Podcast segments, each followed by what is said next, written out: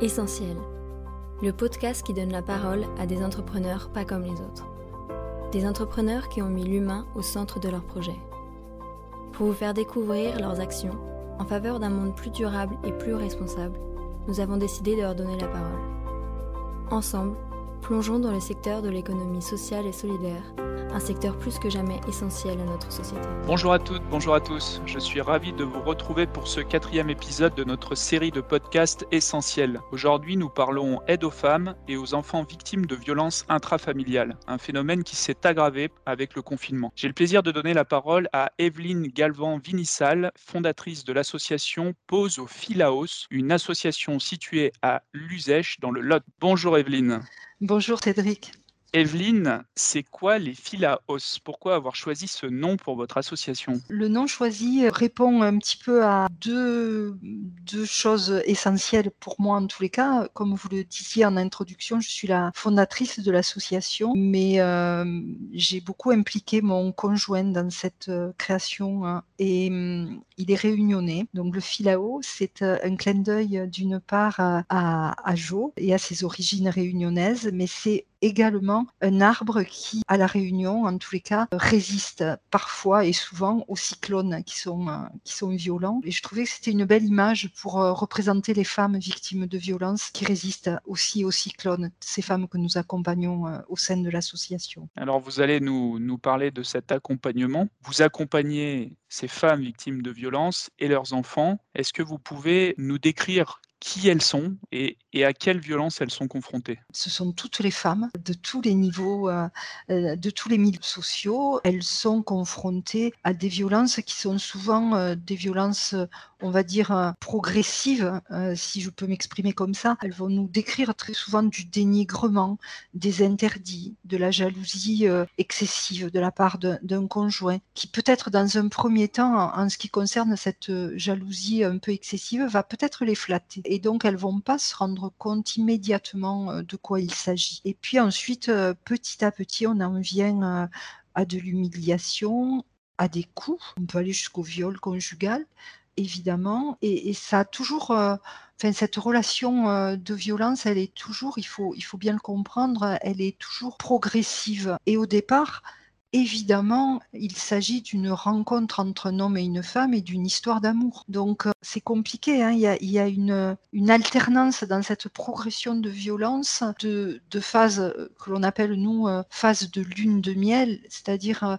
il va y avoir dans un premier temps du dénigrement, des interdits, puis euh, une période d'accalmie où euh, finalement euh, la femme se dit bon ben oui, je l'ai peut-être un peu agacé ou finalement il était peut-être énervé par son travail ou par un phénomène extérieur et il a raison, j'ai pas, je me suis pas bien comportée. Donc petit à petit elle va rentrer dans dans ce doute là et dans cette culpabilité puisque au fil du temps et la violence va aller crescendo et au fil du temps, euh, elle va perdre un peu tous ses repères. Mais chaque fois, il y a cette alternance de violence et de lune de miel. Et c'est cette phase qui est très déstabilisante parce que euh, ben, la femme, elle, euh, quand elle est dans cette période de violence, elle n'a qu'une envie, c'est que ça cesse. Elle a envie de fuir et de partir.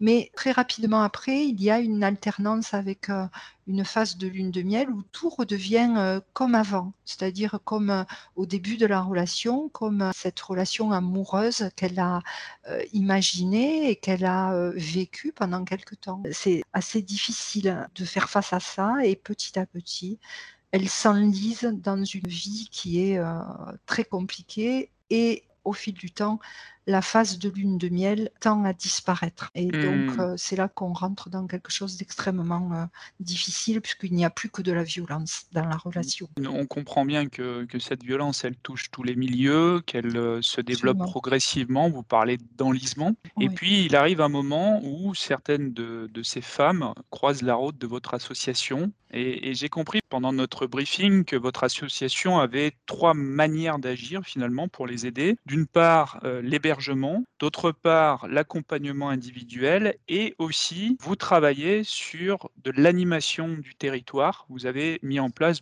beaucoup d'activités pour aider ces femmes finalement à retrouver une vie sociale euh, plus normale. Il faut nous expliquer concrètement comment mmh. euh, vous agissez pour les aider. Alors on est, on est effectivement euh, sur trois étapes très particulières. On, on a axé notre travail sur l'urgence d'une part, parce que euh, là, il faut intervenir rapidement, c'est-à-dire qu'on intervient sur de l'hébergement d'urgence via la plateforme 115, qui est un numéro euh, que peut composer euh, une femme victime de violence et que compose toutes les personnes qui sont en situation d'errance et de non-logement, mais particulièrement les femmes victimes de violence qui vont dire à cet écoutant du 115, je suis victime de violence et je ne veux pas rentrer à la maison ou je ne veux pas rester chez moi. Et donc à partir de là, nous, on intervient et on a euh, une orientation via le, 115 de la femme que nous allons euh, héberger.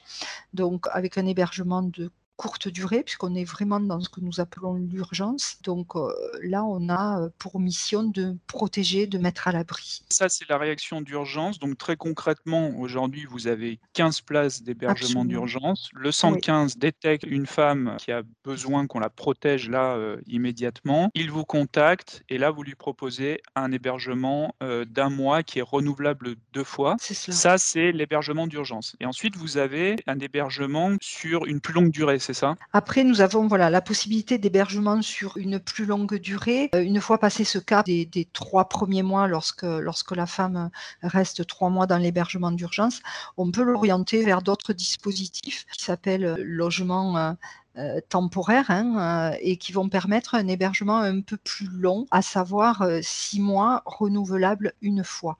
Donc ça peut aller jusqu'à un an. Et on a également alors c'est une autre appellation, mais c'est, euh, euh, je ne vais pas rentrer trop dans les détails, mais c'est à peu près la même chose. C'est euh, de l'intermédiation locative, où effectivement, en fait, c'est l'association qui est locataire de ces logements, et nous, on met des garde-fous. En fait, on y installe des femmes dans ces logements qui ont besoin encore d'un peu d'accompagnement, qui ont besoin qu'on les rassure sur leur capacité à occuper un logement et à s'approprier des lieux.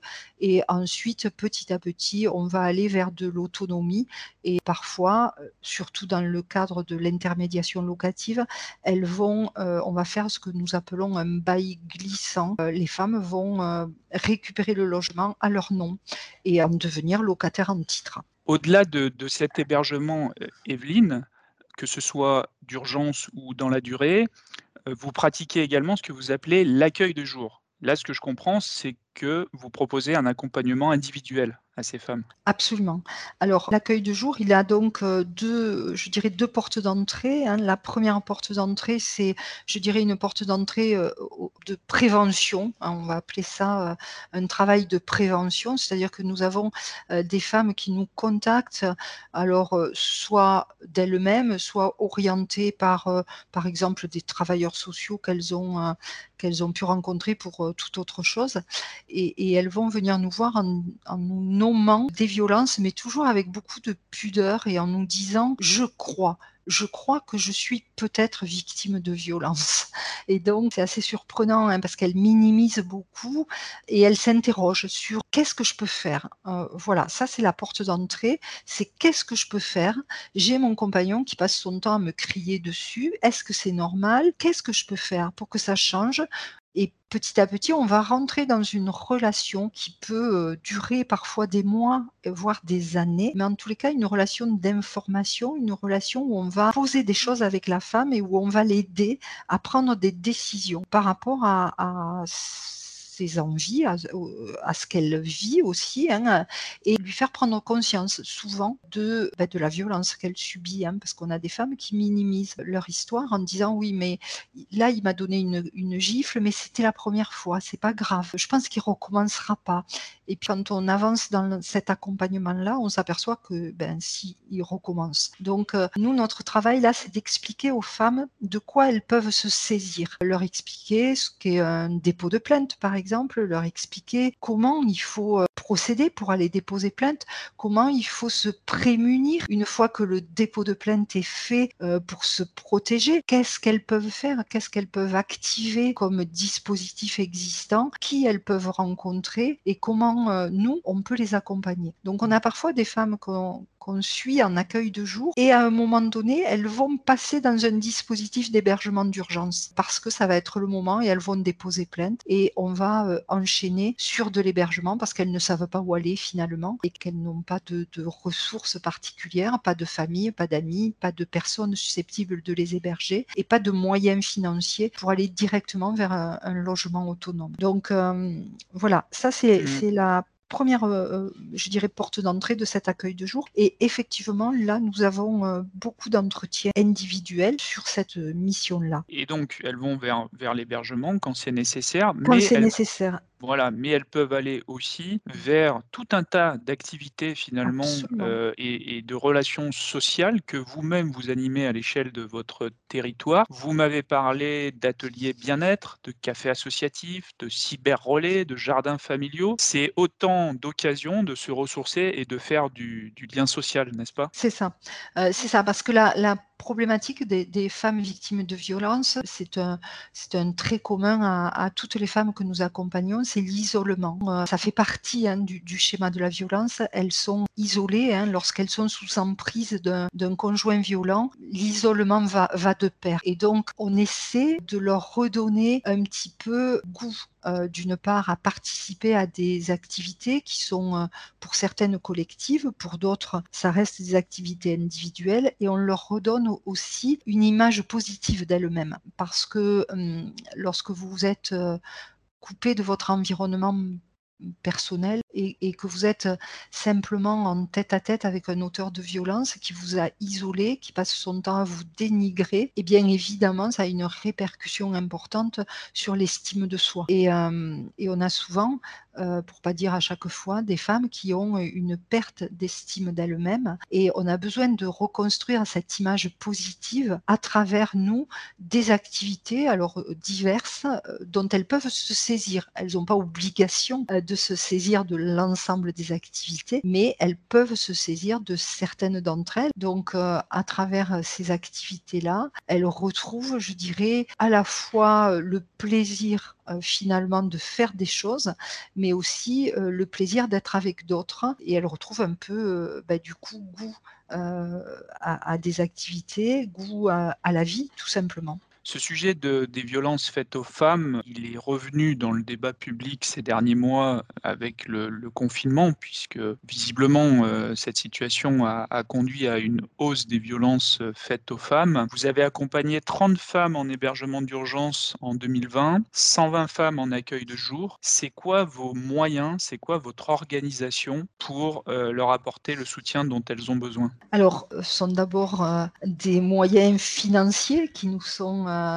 puisque nous, sommes une association euh, reconnue euh, d'intérêt général. Nous avons des partenaires et des financeurs qui sont l'État, le département, la caisse d'allocation familiale, nos, financeurs principaux. Hein, nous avons donc un budget annuel de fonctionnement aux alentours de 300-320 000 euros. Nous avons des bénévoles qui euh, interviennent euh, dans l'association. Et puis nous avons, euh, nous sommes neuf salariés au sein de l'association, donc neuf salariés ce qui équivaut en équivalent temps plein à 8,5 ETP. Hein. On est quasiment tous en, en temps plein, sauf une personne qui est sur un mi-temps. Donc voilà, on a les salariés sont tous des travailleurs sociaux, sauf la personne qui est à mi-temps qui s'occupe de tout ce qui est entretien des logements, entretien qui fait des petites réparations, qui s'occupe des aménagements, des déménagements, etc. Et l'an dernier, vous avez reçu un soutien financier de la, de la Caisse d'épargne Midi-Pyrénées.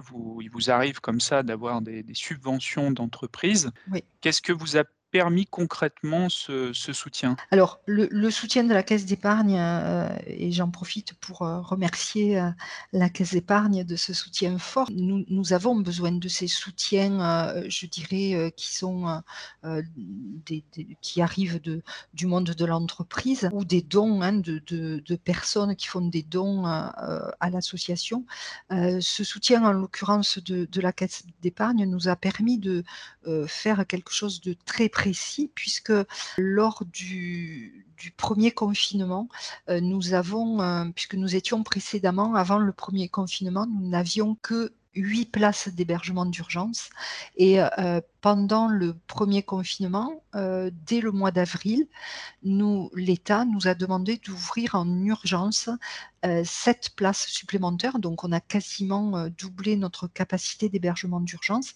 Et pour cela, on a donc dû trouver ben, où loger ces personnes, ce qui, a été fait. Et nous avons investi une grande maison bourgeoise, mais à étage. Et le premier étage de la, maison avait de grandes fenêtres non sécurisées. Évidemment, il était essentiel de sécuriser ces fenêtres parce que effectivement, les fenêtres pouvaient être ouvertes par, par des enfants qui auraient pu tomber, hein, tout simplement. Donc, on a sécurisé toutes les, toutes les fenêtres de manière à, à ce que les fenêtres puissent être ouvertes, mais qu'elles soient sécurisées par, par un système euh, très performant. Alors moi, je vais vous dire euh, le mot, mais qui est peut-être pas le mot approprié, avec un, plexiglas en fait qui ne cache pas la, lumière du jour et mmh. qui permet euh, d'ouvrir la fenêtre sans que l'enfant puisse se précipiter dans le vide, tout simplement s'il se penche. Ces, ces femmes que, que, vous accompagnez, Evelyne, est-ce que vous savez ce qu'elles deviennent? Est-ce que vous les suivez par la suite Elles reviennent vous voir alors, Comment vous évaluez finalement la portée de votre action? Alors, notre action, euh, et c'est là que, moi je me dis, euh, Pose Filao a vraiment du sens pour ces femmes-là. On a Effectivement, comme vous le, comprenez, c'est une petite structure, hein, Pose 15 places d'hébergement d'urgence, c'est pas grand-chose, mais euh, n'empêche qu'on a un lien fort avec les femmes que nous, accompagnons au fil du temps.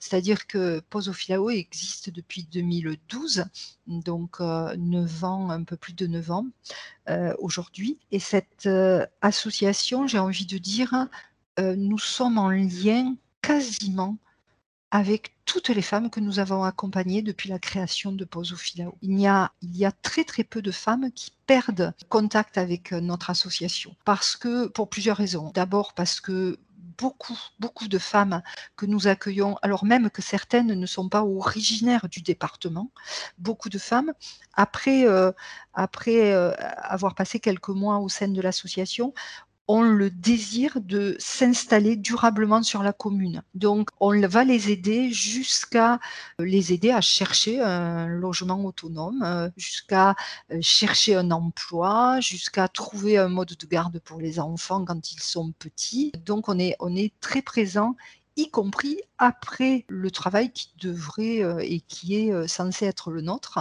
C'est-à-dire que nous, on ne coupe pas le lien, on continue à être, à être présent et elle continue du coup à fréquenter l'association et notamment à travers les missions de l'accueil de jour. C'est-à-dire qu'elle continue à, participer à des groupes de parole, elle continue à, à, venir voilà, hein, pour, pour un atelier avec les enfants, pour une activité, puisqu'on fait des activités autour du sport également, dont je ne vous ai pas parlé précédemment, mais on a beaucoup, beaucoup d'activités et donc on les invite régulièrement quand elles sont, quand on sait qu'elles sont encore sur, euh, sur le département, on leur signale toutes les activités que nous faisons et elles, elles s'y inscrivent. Et elles, euh, du coup, elles continuent à, garder le lien. Et euh, nous avons, à la demande du conseil départemental, ça c'est très récent parce que c'est quelque chose qui émerge, on m'a demandé de travailler sur un projet de père et danse, c'est-à-dire que des femmes anciennement accompagnés par euh, Poso Filao, s'inscrivent dans de l'accompagnement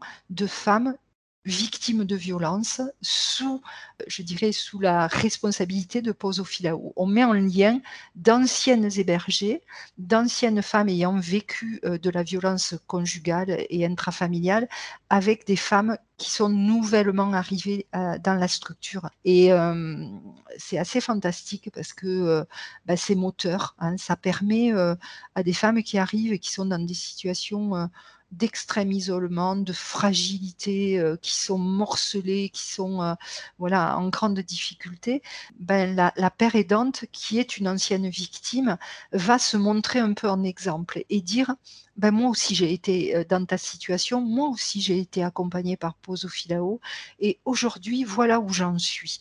Et ça, c'est très très fort pour, mmh pour des femmes hein, parce que nous on est professionnels, on, aide, on accompagne, mais n'empêche qu'on n'a jamais vécu ce que elles, elles, euh, ont vécu euh, concrètement. Et cette péridance, c'est euh, c'est assez intéressant. Voilà, ça se mmh met en place là. C'est toute la valeur ajoutée, je dirais, et, quelque part la pertinence d'une action aussi locale que la vôtre à échelle humaine, on pourrait dire, que de garder comme ça cette, cette relation dans la durée.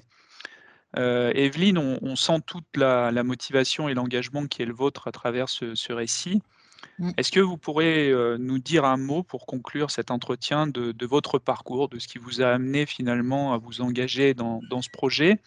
J'ai cru comprendre hein, dans notre discussion préalable que que vous avez été un peu seul au début, que peut-être peu d'institutions euh, semblaient vouloir s'engager au départ du, projet et qu'aujourd'hui vous avez fait votre place véritablement. Oui, euh, c'est vrai que, que Pose au Filao, je vais dire, euh, c'est une association atypique. c'est une association qui n'a voulu répondre à une commande institutionnelle, quelle qu'elle soit. C'est une association qui a été créée en 2012, en janvier 2012, à mon initiative, mais surtout en, réponse à des demandes faites par des femmes que j'accompagnais déjà à l'époque euh, et qui étaient euh, en difficulté, euh, qui trouvaient pas de réponse adaptée à leurs difficultés. Et donc euh, c'est comme ça qu'est né Filao. Moi je suis assistante sociale de, formation initiale. J'ai toujours travaillé en milieu associatif avec des publics en difficulté et j'ai rencontré les premières femmes victimes de violences lorsque j'ai intégré le, CIDF du Lot, le centre d'information des droits des femmes et des familles, dans lequel j'ai travaillé dix ans, et j'ai intégré le CIDF en 1999, donc c'était il y a longtemps déjà, et, ça a été ma première euh, rencontre avec des femmes victimes de violences, et de suite, j'ai euh, senti qu'il y avait des demandes qui émanaient de ces femmes-là. il n'y avait pas de réponse adaptée sur le département pour, euh, pour, pour ces femmes. Et donc, petit à petit, j'ai construit euh, le projet Posofilao en réponse à, ce que demandaient ces femmes. Donc, c'est vrai que ça a été compliqué. Voilà, moi, j'ai beaucoup réfléchi avant que l'association euh, n'ouvre effectivement. Hein. il s'est passé dix ans. J'ai euh, beaucoup, beaucoup réfléchi. J'ai fait beaucoup de propositions. J'avais énormément d'idées parce que je voulais ouvrir, par exemple, un, lieu de vie initialement où je me disais, ben voilà, il faut créer un lieu de vie parce que c'est une petite structure, parce que les femmes me disaient qu'elles avaient besoin de se sentir protégées en permanence et pas simplement hébergées dans une structure de, qualité, hein, peu importe, mais, mais en tous les cas avec des temps où elle se sentait isolée parce que les travailleurs sociaux ne travaillaient pas le week-end, ou les travailleurs sociaux n'étaient pas présents les jours fériés et ou le soir tard, et que dans ces moments-là, elle se sentait cet isolement euh, très très prenant et difficile et que parfois les retours au domicile conjugal se faisaient dans ces périodes-là. Merci beaucoup Evelyne, le moment de conclure est, arrivé. Je précise à, nos auditeurs qui auraient pu s'étonner d'entendre quelques bruits de fond que vous êtes dans les locaux même de l'association. Absolument. Que c'est jour d'aide alimentaire, c'est ça aujourd'hui? Exactement. Voilà, et donc on a entendu euh, notamment des, des enfants, c'est bien normal. Merci infiniment Evelyne d'avoir accepté de, témoigner. Merci pour votre euh, engagement. Merci beaucoup à vous, Cédric. Merci. Et merci à la Caisse d'épargne encore. Si vous souhaitez en savoir plus sur l'association Posophilao, rendez-vous sur leur page Facebook ou bien sur le site internet Helloasso. Vous pouvez également visiter notre site internet www.fédération.caisse-épargne.fr pour en savoir plus sur le soutien qu'apportent les caisses d'épargne aux acteurs de l'ESS. Rendez-vous dans un mois pour notre prochain podcast. En attendant, n'hésitez pas à partager et à nous dire ce que vous avez pensé de ce nouvel épisode. Au revoir.